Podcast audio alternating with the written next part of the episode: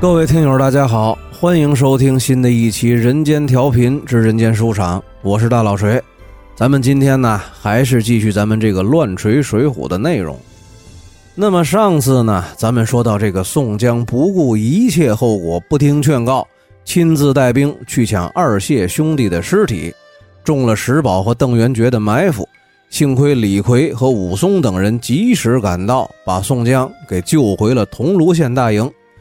回到了桐庐县大营之后呢，宋江是无计可施，踌躇不前，按兵不动。这一天呢，又恰好收到了死对头奸臣童贯即将莅临前线视察军营，犒赏三军的消息，心里头更是七上八下。宋江虽然说无奈，但是也得迎接。随后呢，带着人就把童贯接到了桐庐县大营，行了礼，一番寒暄之后呢，例行公事的。就谈起了前方的战况，宋江呢就如实的向童贯回复说：自从渡江以来，虽然说在军事上有很大的进展，但是己方的损失也非常非常的大。目前呢，在攻击乌龙岭要塞的战斗当中，已经又有几名将领战死疆场。童贯听了呢，则表示这是小事一桩，说皇上目前呀知道前方的战事吃紧。所以说，派了自己带着大将王炳和赵谭两个人来到前线支援。只要自己一到，叛军指日可破。宋江呢，也只是不住的点头，随声附和。随后就安排酒宴，招待了童贯等人。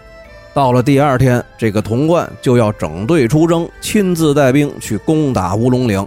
宋江见了，生怕这位枢密使钦差大人在自己这儿出点什么意外，那可不好交代。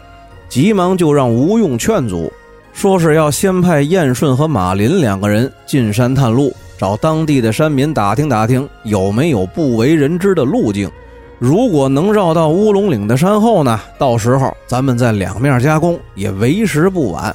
说来呢，也是这宋江时来运转，燕顺、马林两个人出去只有一天，就领回来一个居住在乌龙岭山里的老头。经过了一番仔细的盘问之后呢，这个老头给宋江指了一条可以绕过乌龙岭抵达睦州的路线。宋江大喜，赏了这个老者很多的金银财物，并且呢，为了以防万一，宋江还让人把这个老者留在了军营里头，明里是热情的款待，暗里软禁监视。又转过天来，宋江呢就和童贯约定。自己带领着花荣、秦明、鲁智深、武松、戴宗、李逵和樊瑞等十二名将领出发，从小路绕过乌龙岭去攻打睦州，让童贯呢带领着剩余的将领在正面攻击策应。两个人商定之后，宋江就带着一万人马，马去栾陵，人披软战，让那个老者带路，走小路往睦州的方向潜行推进。路上虽然遭遇了几百巡山的叛军小部队。但是呢，也都被宋江顺路给歼灭了。咱们呢，话不多说，这宋江率队从小路一路就突击到了乌龙岭东侧的叛军营寨。这叛军的守将武英兴一见是梁山的大队人马突然出现，觉得自己仅有三千人马无法抵御，还不如赶紧回睦州报信儿，直接就带人放弃了军营，撤回了睦州。这睦州的祖士远接到了武英兴的报告之后，也是大惊失色，急忙召集手下众将开会，准备防御。这几个人还没商量出来一个子午卯酉的时候，就听见梁山人马放起了连珠炮。这乌龙岭上的石宝和邓元觉两个人也听见了要塞后方的炮声，派白钦带人查看之后呢，发现梁山人马已经不知道从哪条路绕到了睦州城下。两个人一番商议，意见呢始终不能统一。石宝要坚守乌龙岭，邓元觉则要发兵救援睦州。最终呢，还是邓元觉执意要去救援睦州，自己一个人带着夏侯成，点了五千人马就下山去了。咱们再说宋江到了睦州城下之后，却没有展开攻城行动，而是回过头来要打乌龙岭，正好就和赶来救援睦州的邓元觉遭遇。当时呢，花荣和秦明两个人定计，由自己和宋江在阵前观战，让秦明呢和邓元觉先行交手，然后诈败逃走，自己找机会放冷箭狙击邓元觉。两个人呢依计而行。这个邓元觉果然上当，一见秦明败退，转身就直奔宋江而来。当时呢就被花荣一箭射中了面门，坠马身亡。宋江令旗一挥，梁山人马掩杀过来，这夏侯成抵挡不住，就逃回了睦州。宋江呢，一路就杀到了乌龙岭要塞的后方，上头是一阵强弓硬弩、灰瓶炮子、滚木雷石的打了下来，人马不能前进。宋江呢，也不强行攻击，下令后队变前队，转过头来就要攻打睦州。话说这个夏侯成逃回了睦州之后呢，面见了祖师远，回报了宋江绕路过了乌龙岭，邓元觉中箭身亡，梁山人马即将攻打睦州的消息。祖师远听了，觉得事态严重，派夏侯成前往清溪大内报信儿。这方腊和娄敏忠闻信之后呢，也是大惊失色，只得急忙命令殿前太尉郑彪和护国的天师包道乙带领着一万五千御林军，星夜驰援睦州。这个包道乙呢，原本是金华人士，幼年就出家跟随一个妖道，学了一身的旁门左道的法术。惯使一口玄天浑元剑，每逢跟人交锋的时候，就用法术飞剑伤人。后来呢，这个包道乙跟着方腊造反，助纣为虐的，干了很多伤天害理的事儿。这郑彪呢，原本是婺州兰溪县的都头出身，马上布下的功夫也都还凑合，一直就做到了殿帅太尉。后来呢，又拜这个包道乙为师，也学了一点法术。方腊的叛军当中呢，都人称这个郑彪叫做郑魔军。话说这个夏侯成、郑彪和包道乙三个人带着一万五千名御林军，兵分三队，出了清溪县，是直奔睦州。郑彪作为前部先锋，包道乙在中军，夏侯成是后队。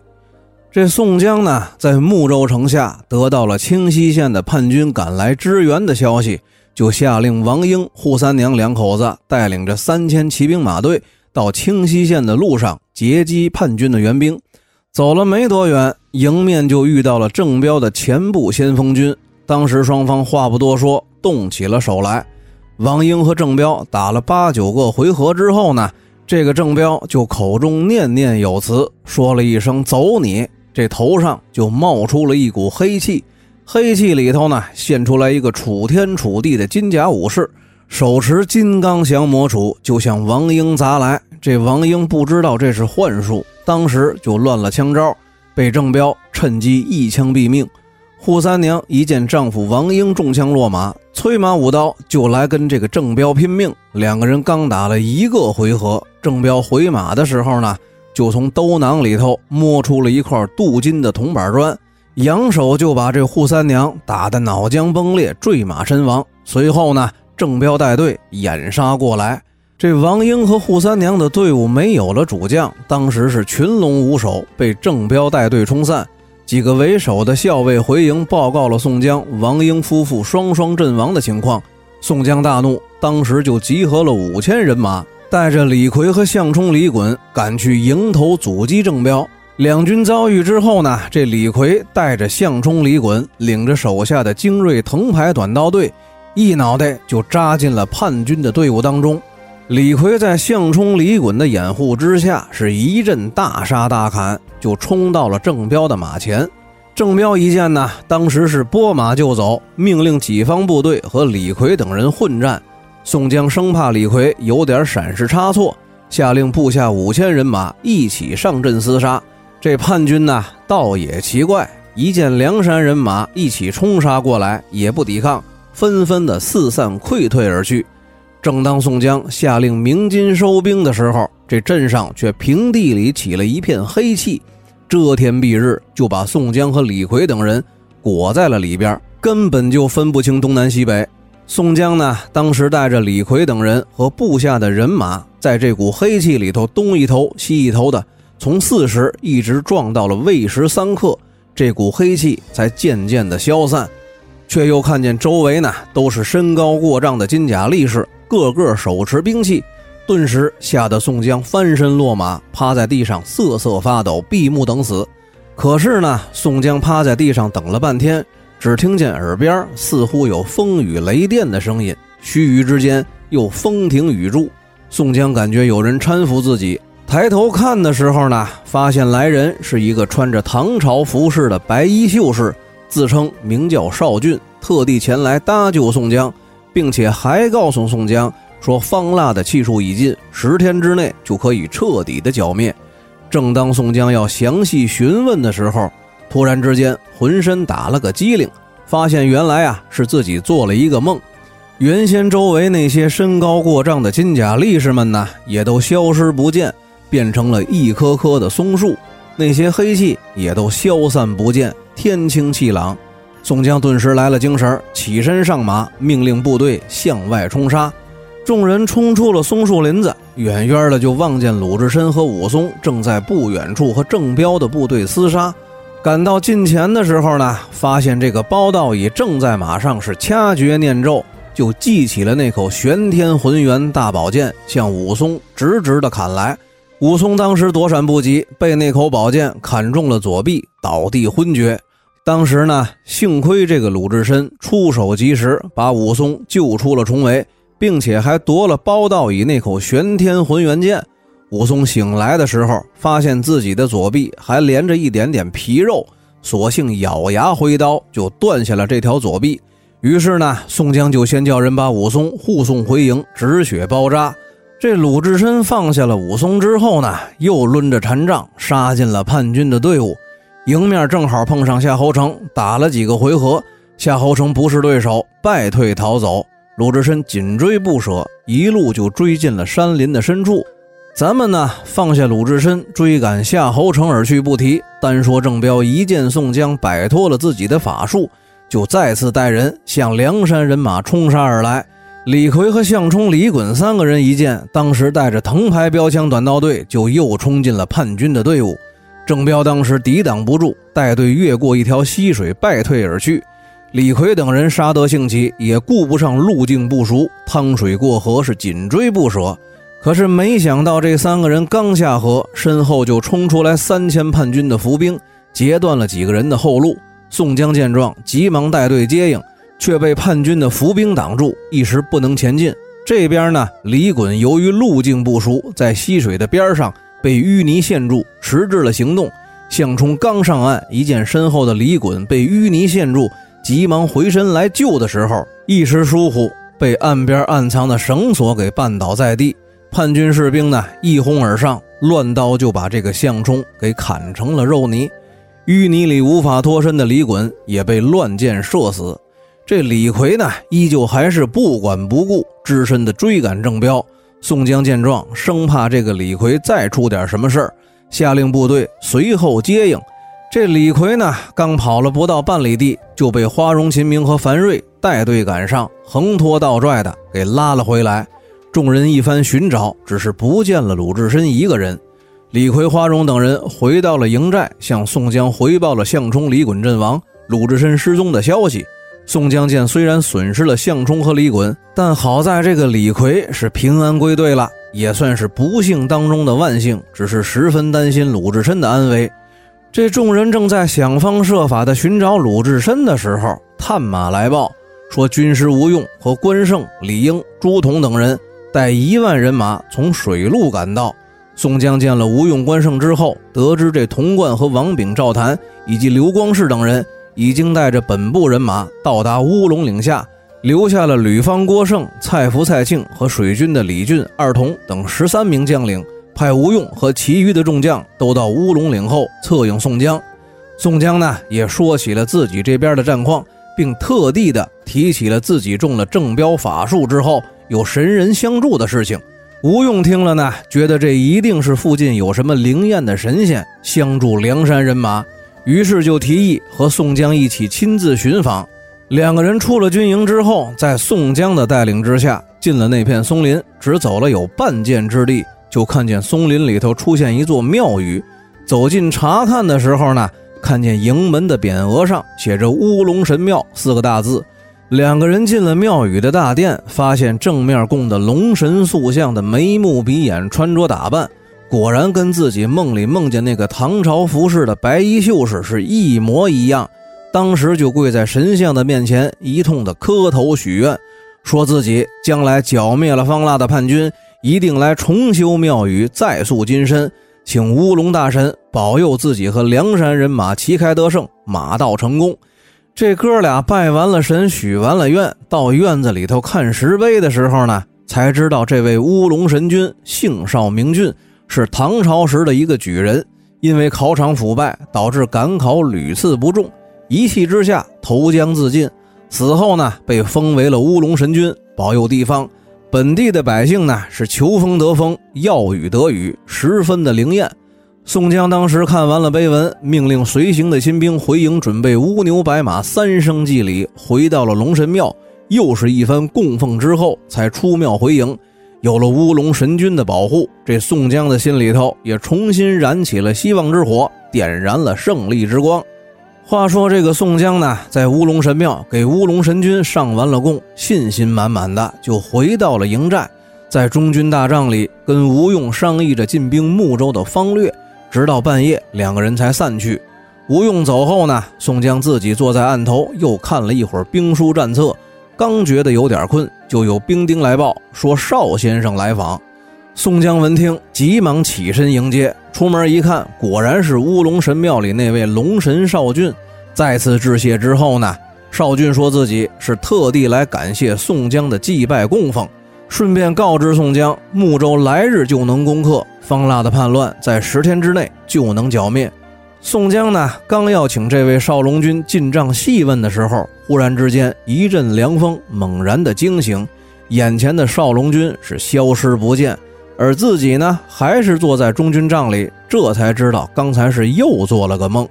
宋江呢，赶忙起身醒了醒盹儿，又把这刚睡着的吴用也给薅了起来。说了自己刚才做的梦，吴用一听是龙军显圣，说这睦州来日就能拿下，当时也不睡了，半夜三更的就下令三军起床集合，四更埋锅造饭，五更整队出发，让燕顺和马林两个人带队守住了乌龙岭后的要道，命令关胜、花荣、朱仝、秦明率领前队人马出发，凌振带领炮队随后掩护，这大队人马就在睦州城下列开了阵势。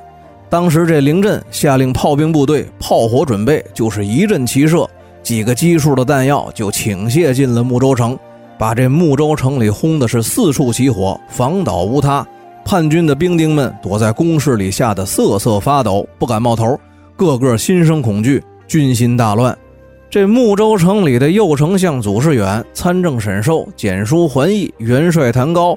和被梁山人马冲散的郑彪、包道乙等人躲在指挥部里，被梁山的炮火也吓得不轻，聚在一起商议对策。商量了半天也没讨论明白。祖士远无奈，只得下令不惜一切代价死守睦州。这包道乙当时披头散发，穿着道袍，拿着拂尘和宝剑，坐在城头，准备随时行妖法助战。这祖士远和沈寿、桓义等人呢，也都坐在了包道乙的身后观战。郑彪和武英星带队出城迎战梁山人马。当时这个郑彪挺枪来战关胜，俩人打了没有几个回合，郑彪就露出了败相，渐渐的不敌。包道乙见状，在城头是掐诀念咒，拂尘一挥，就见这个郑彪的头上又冒出了一股黑气，黑气里又现出了一个金甲力士。手持金刚降魔杵，就向关胜砸来。这叛军的队伍里呢，也再次的腾起了阵阵的黑雾。宋江当时呢，急忙让樊瑞出马，按照九天玄女天书上的方法念动了咒语。当时只见就从关胜的头上也腾起了一片祥云，祥云里头呢，现出来一尊神将，骑着一条黑龙，手持铁锤，就去迎战郑彪身后的金甲力士。当时这战场上就是一阵云雾缭绕，电闪雷鸣。时间不长，只见黑气里那个金甲力士的身形渐渐的变淡，直至完全消失不见。郑彪顿时慌了手脚，被关胜迎门一刀，连人带马就切成了两半。这包道乙在城头上一见自己的法术失灵，急忙起身要再次做法的时候，早已被瞄了他半天的凌震抓住了机会。一炮就把包道乙轰的是灰飞烟灭，叛军当时阵脚大乱，纷纷掉头败退。宋江一声令下，炮火延伸，梁山人马随后掩杀。朱仝一枪扎死了谭高，李应飞刀杀了武应星。这睦州城上的叛军人马一见护国的灵应天师被一炮给轰死了，当时也无心抵抗，一哄而散。吊桥也没人扯，城门也没人关，梁山人马长驱直入，就进入了睦州。祖士远、沈寿和桓义三个文官当场被活捉，其余的叛军偏副将佐呢，不审不问，直接挖坑活埋。宋江呢，命人把方腊行宫里的金银财物劫掠一空，给众将平分之后，一把火就烧了。随后呢，宋江命令收拢部队，出榜安民，清点伤亡还没完事儿，这乌龙岭方面的报事兵卒就飞马来报。说是马林马将军被白钦的标枪刺中受伤，又被石宝赶上一刀砍中，不幸阵亡。燕顺见状，催马来战石宝，也被这个石宝使诈，用流星锤给打死。现在石宝呢，已经率部乘胜赶来睦州。宋江听了燕顺和马林两个人的死讯之后呢，不禁扼腕，当时也顾不得哭，急忙派关胜、花荣、秦明、朱仝四个人带队出发。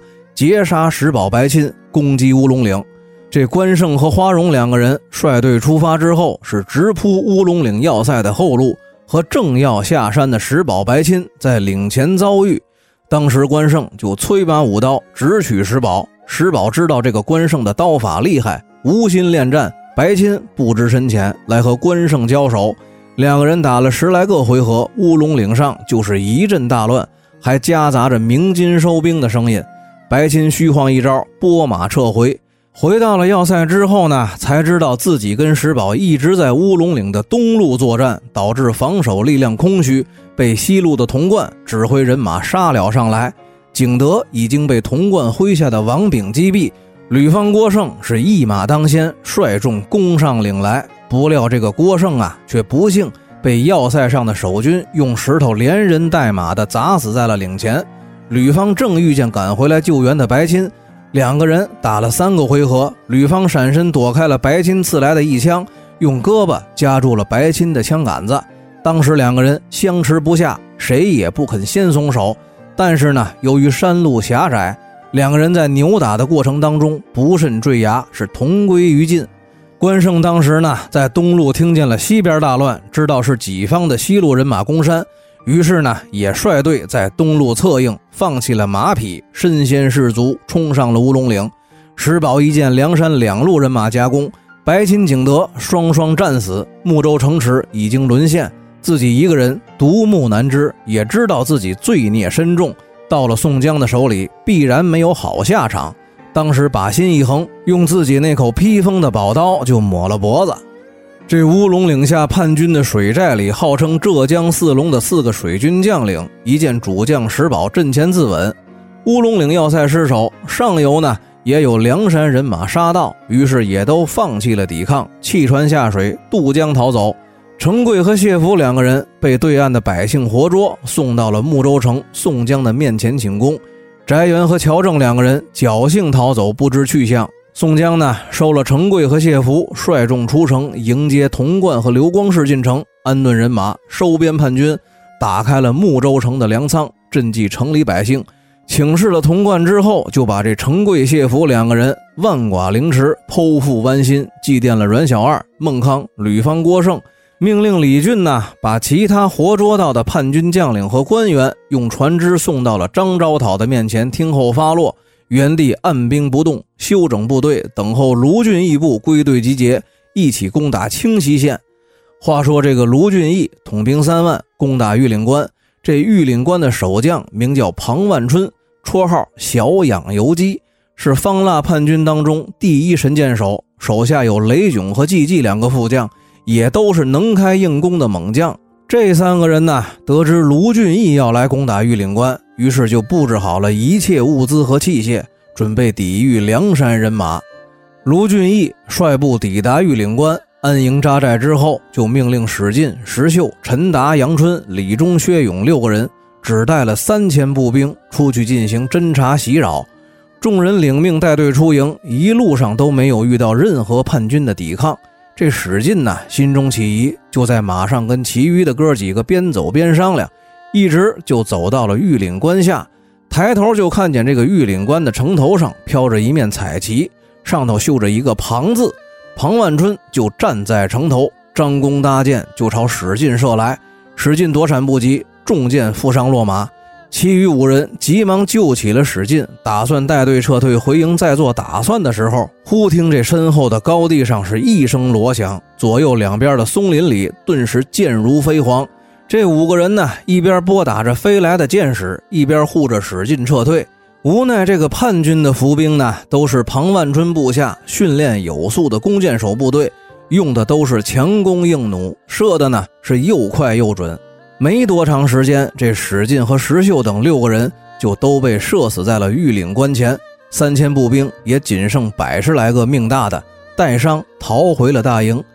这卢俊义呢，得到了逃回来的兵丁回报，得知史进、石秀等六个兄弟都死在了玉岭关，于是呢，就找来了朱武商议对策。两个人决定派石谦先出去秘密的进行探路侦查和情报搜集工作。等有了相对详实的信息，咱们再做打算。于是就找来了石谦安排了任务。话说这个石谦领命之后，扮作赶路的行人，就进了玉岭关附近的山里。当天晚上，顺着灯火来到了一处山中的古庙。于是呢，就到了古庙里，声称自己是赶路的客人。本来呢是想进山找小路过关，可是没想到迷路，错过了宿头，想要在庙里投宿。一番攀谈之后，石谦就发现这庙里的老和尚十分的善良，并且这个老和尚被方腊的叛军祸害的不浅，于是呢就把自己的身份和目的对老和尚是和盘托出。这个老和尚一听石谦是前来探路的官军将领，顿时也是喜出望外，对石谦讲明这玉岭关呐，只有岭西的一条小路可以绕到叛军营寨的背后。但是现在呢，也已经被庞万春用乱石给堵死了。石谦闻言是如获至宝，不等天亮就辞别了老和尚，出山回营报信去了。这卢俊义得到了石谦的回报之后呢，也是大喜过望，就请了军师朱武来商议破敌之策。两个人一番商议之后，决定采取声东击西的战术，先叫这个石谦随身携带着各种引火和纵火用的材料。再去庙里找老和尚带路，先走小路到达岭西埋伏，自己和卢俊义呢就在玉岭关以东大造声势，放火烧山，开路进兵，迷惑庞万春，把玉岭关守军的兵力和庞万春的注意力都吸引到东边，然后呢让石谦趁西边空虚，施展轻身术潜入玉岭关，到处放火，到时候呢这玉岭关里头必然大乱。东边的主力部队就可以趁乱攻城，玉岭关是唾手可得。于是两个人找来了石谦，面授机宜，如此这般一番安排，又派了一个兵丁挑了一担米，带了二十两银子，跟着石谦到山中古庙酬谢老和尚。石谦随身带好了一切放火用的材料和器械之后，领着这个兵丁又进了山，依照旧路找到了古庙，再次的见到了老和尚。石谦一番感谢，把米和银子送给了老和尚，然后呢，又请这个老和尚派庙里的一个小头陀带领着自己走小路，就到了玉岭关后被庞万春毒死的路口处。石谦辞别了小头陀之后，自己一个人埋伏在暗处等候。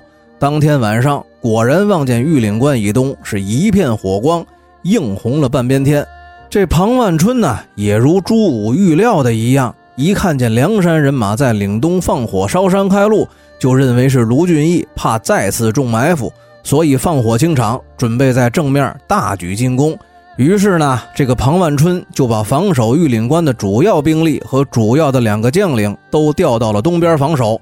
石谦呢，一见时机成熟，使出了毕生所学浑身解数，翻墙进了玉岭关，开始到处布置纵火的材料。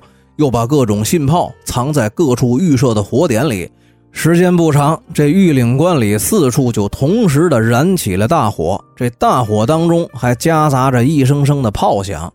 正在东边绷紧了神经，准备应付卢俊义攻城的庞万春，一见城里火起，还有炮响，顿时就慌了手脚。石谦此时呢，又躲在房顶，趁着叛军大乱，就高喊着：“有一万梁山人马已经走小路绕过了玉岭关，从后门打进来了。”叛军士兵一听这个话，当时全部丧失了斗志，一哄而散。庞万春和雷炯、季季三个人听了，也是惊得魂不附体。当时这梁山人马是一鼓作气冲上山来，打破了玉岭关。孙立活捉了雷炯，魏定国呢活捉了季季，只有庞万春一个人仗着自己弓马娴熟、武艺高强，只身冲出了玉岭关后门逃走。当时这个卢俊义率部进关，收编了一大半的叛军队伍，给石天记了一大功，又把雷炯和季季两个人杀了。祭奠了史进和石秀等人之后呢，不做停留，天一亮就派人给张昭讨报捷，自己率队下山，行军至歙州城下安营扎寨。